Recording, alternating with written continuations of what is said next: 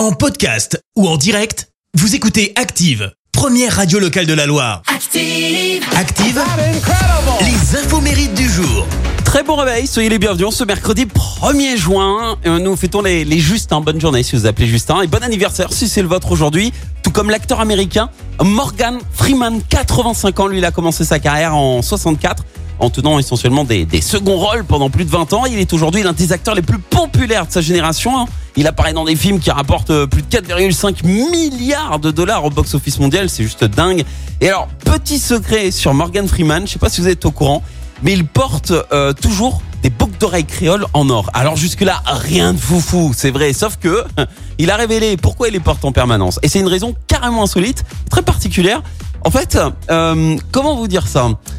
Euh, c'est pas du tout pour le style ou se la raconter, hein. rien à voir. Non, en fait, ces boucles d'oreilles valent juste assez d'argent pour qu'on puisse lui acheter un cercueil et l'enterrer si en fait il venait à mourir dans un endroit un peu plus reculé. Voilà, c'est plutôt euh, plutôt côté pratique et c'est d'ailleurs une pratique qui se faisait euh, beaucoup chez les marins de l'ancien temps. Et puis la chanteuse française Héloïse Le Tessier alias Christine and the Queens fête ses 34 ans. Connu le succès en 2014 hein, dès la sortie de son premier album, c'est direct 4 victoires de la musique. Et ce titre, euh, Christine remporte aussi le prix euh, de la SACEM.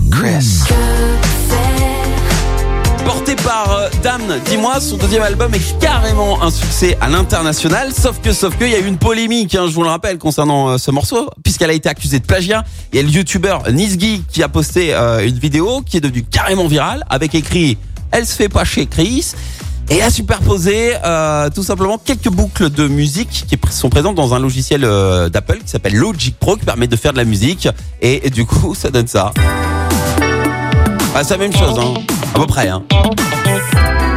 La vidéo a fait le buzz, mais Chris en fait ne s'en cache absolument pas et elle se défend de tout plagiat. hein. Elle dit c'est pas du plagiat, j'ai juste samplé une boucle libre de droit sur laquelle j'ai ajouté des paroles, la mélodie, le chant, les arrangements. Ah, c'est une technique de création comme une autre.